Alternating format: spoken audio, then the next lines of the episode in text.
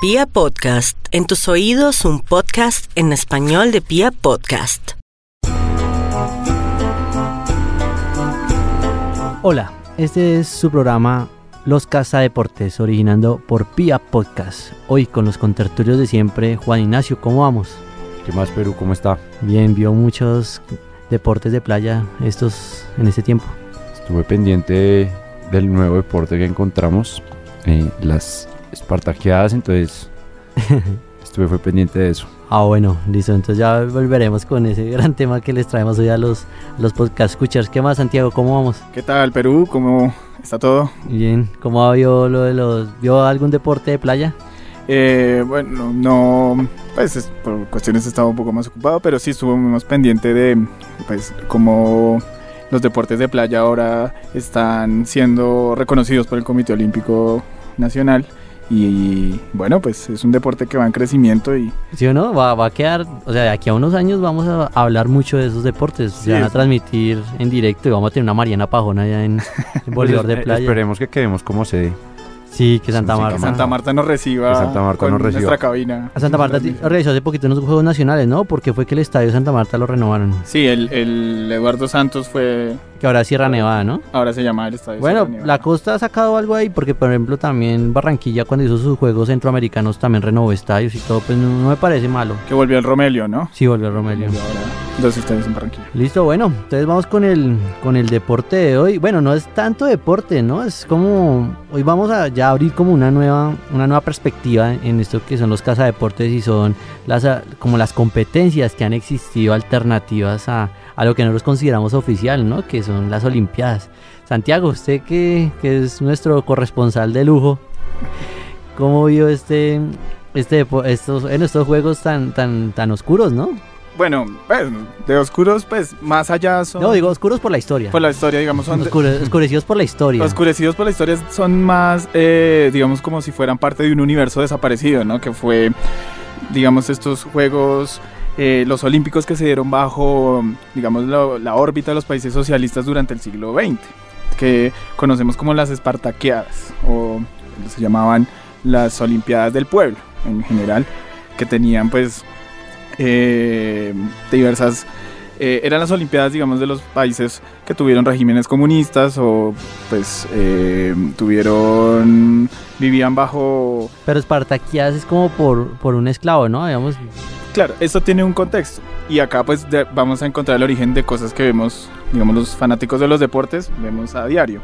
Eh, todo se debe como al culto que cuando surge la Unión Soviética eh, pues eh, Espartaco, el esclavo de la, digamos, de que enfrentó al Imperio Romano y le ganó, uno de los pocos personajes en la historia que, que ha logrado que los esclavos ganen una revolución, eh, fue era considerado como un personaje histórico importante y era como una como un gladiador que se quiso como homenajear y a partir de la en base a, a lo que es lo que fue la vida de Espartaco lo que fue la cultura que de, de Espartaco se, empeza- se consideraron las Olimpiadas como las Olimpiadas espartaquianas en los cuales lo que se buscaba era eh, entre, eh, a partir del deporte generar pues toda una cohesión social y pues generar toda una cultura deportiva en estos digamos países socialistas que emergieron pues en la primera después de la primera guerra mundial o sea eh, dado el caso fue la Unión Soviética pero, pero, por ejemplo, los primeros eh, Espartaquías,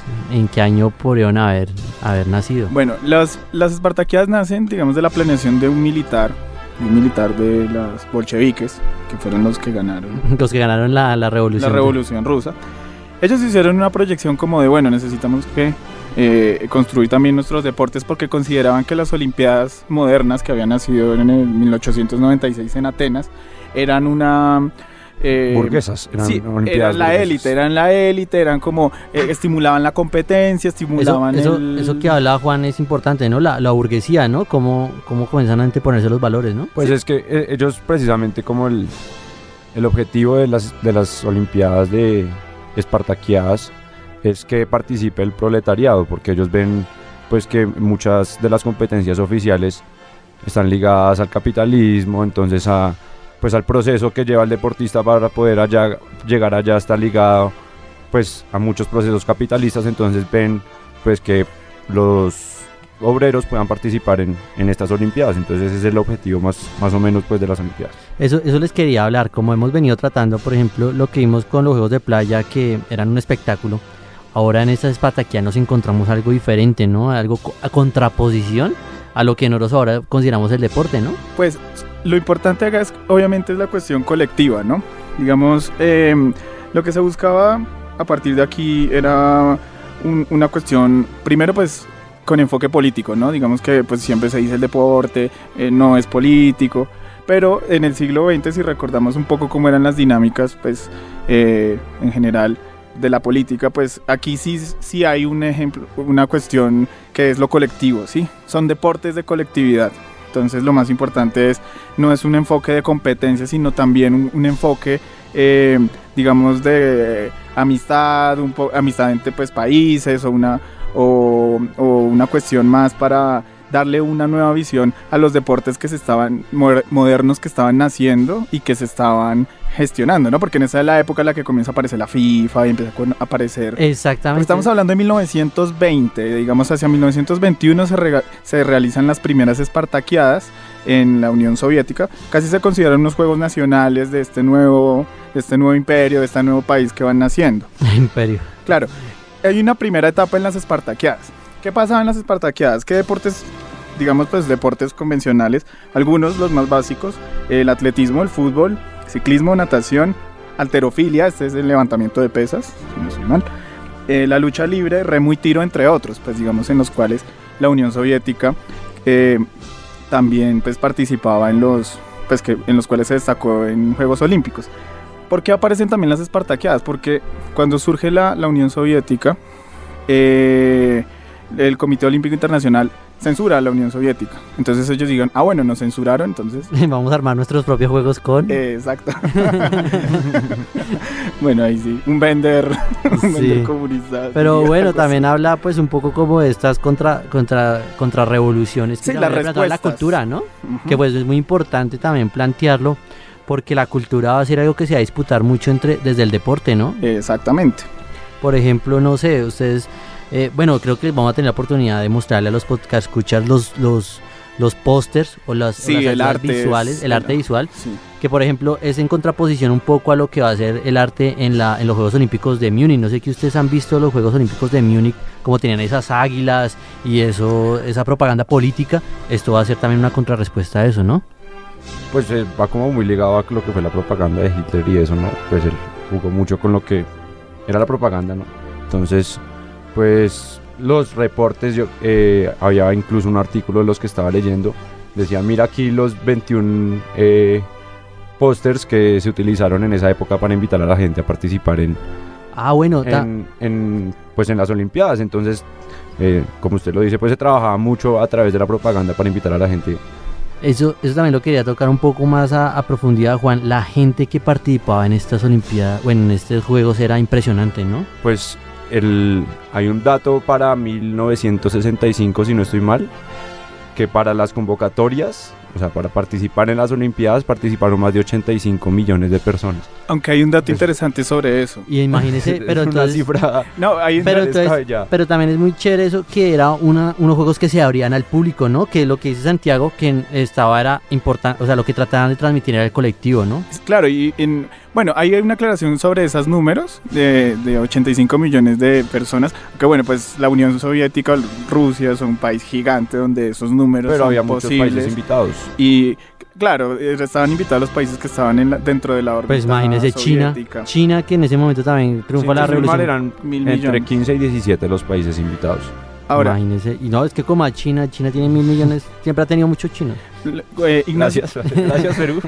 Ignacio mencionaba la, digamos, lo, lo que, lo que era como en los Juegos Olímpicos los de Múnich en 1936, eh, que los usó Hitler, ¿cierto? ¿Qué ocurre con las Espartaqueadas en ese momento, en, en simultáneo?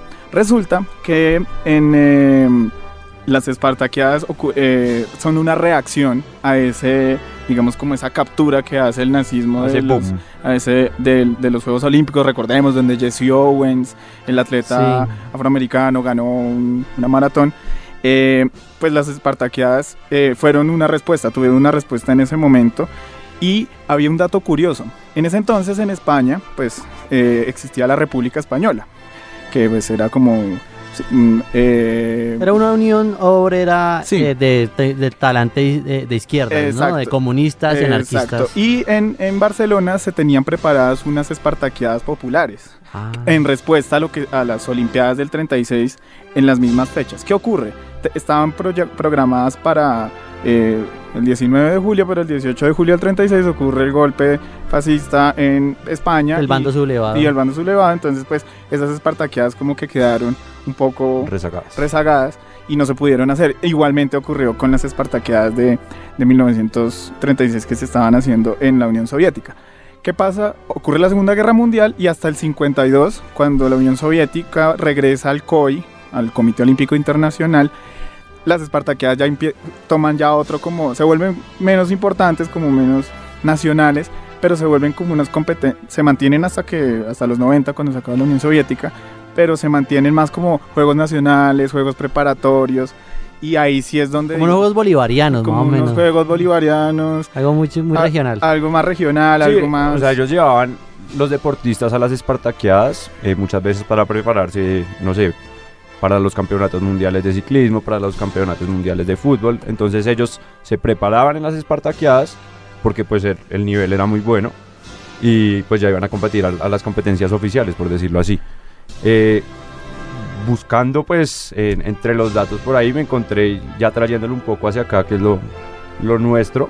Bueno, no tan nuestro, pero más cerca de nosotros en Cuba. sí. Es el único lugar que encontré que siguen las espartaqueadas. Ellos Ah, qué buen dato. desde 1988 se celebraron las primeras espartaqueadas. Entonces, eh, el, pues el año pasado se conmemoró pues la, ve- la vigésima edición eh, con más de 1200 eh, atletas. Eso es hartos porque creo que van 4.000, a- van más o menos 4.000, 5.000 a unas olimpiadas, ¿no? Sí, con, congrega más, se llaman las espartaqueadas del níquel. Del níquel. Ajá. Entonces eh, reúne a toda la industria del níquel en un muni- municipio minero de se llama Moa, en, pues en Cuba. Eh, como les decía, 10 disciplinas está a cargo del comité deportivo del grupo empresarial. Entonces, eh, pues ellos es como si fuera la, la espartaqueada normal. Claro, es la que se, digamos, lo que sobrevive, ¿cierto? Porque se piensa un poco que, que con el fin de la Unión Soviética se acabaron las, las espartaqueadas. Hay un dato bastante curioso, un poco sorpresa, que decía. Hay una, hay una cuestión, una práctica que ocurría en, el en los países comunistas, incluso todavía se mantienen los que sobreviven, que se llamaba la gimnasia masiva. Entonces, ¿qué es oh, dice gimnasia masiva? ¿Y eso qué es? Es como, Sí, eso- o sea, una- es como una gimnasia sueca, pero con, como con qué. es una coreografía, ¿cómo decirlo? Es como una especie de coreografía multitudinaria, digamos. Hagan de cuenta como cuando hay esos videos de los países comunistas donde eh, hacen figuras, hacen la cara de... De, De Mao. de como Mao, de los líderes comunistas y todo esto. Y esas, esas gimnasias masivas que digamos en, en estos países, pues colectivos, eh, socialistas, digamos, era algo bastante fuerte donde todo el mundo participaba, ¿sí? Era una forma como en la que las, las, eh, las personas se entrenaban para ser parte de algo. Habían competencias dentro de las espartaqueadas. Se mantienen, por ejemplo, en Corea del Norte, en- en- incluso se dice que en Guyana también, en Guyana, vea. Ah, Guyana aquí al lado Aquí de Venezuela. aquí nomás. Venga, pero entonces... Espere, espere, espere, le quiero dar un, un dato de las empresas, Adelante, que, adelante. las empresas que participan en las espartaqueadas del níquel. En más recientes. Entonces, eh, Puerto Moa, otra, empresas comandantes Ernesto Che Guevara y Pedro Soto Alba, la importadora y abastecedora del níquel Capitán Jesús Suárez algún- la de computación, comunicaciones y electrónica del níquel Rafael Fausto Orejón Formet, la empresa de desarrollo y proyectos del níquel, la de servicios a la Unión del Níquel Comandante Camilo Cienfuegos Gorriarán. Y el Centro de Investigaciones del Níquel. O sea, todas son empresas Muy obreras, ¿no? muy... Pues del, claro, de la revolución No, y- cubana. y- Pero también quiero llamar ahí otra, bueno, ya pues una cuestión muy importante que va quedando como estas espartaqueadas y es eh, que no se- que es eh, que no hay capitalismo entrometido acá, ¿no? Estamos hablando que, por ejemplo, lo que dice Santiago o lo que dice em, Juan son las empresas o son el Estado, todo es público, ¿no? No es, por ejemplo, no es una marca Adidas la que tiene los sponsors o no estará Coca-Cola ahí haciendo los como los patrocinios. exacto. Claro, pues es, es- esto acá es más, pues digamos, no, no hay un patrocinio de empresas estatales, casi todo es un, es un culto o, o al partido o al líder, eh, de, de acuerdo a la, a la situación, o es, sí, es casi es, es una organización, o hace otra parte del Estado, ¿no? Porque pues un poco así era como funcionaban estos eh, modelos sociales que pues ya cayeron, pues, pues digamos cayó la Unión Soviética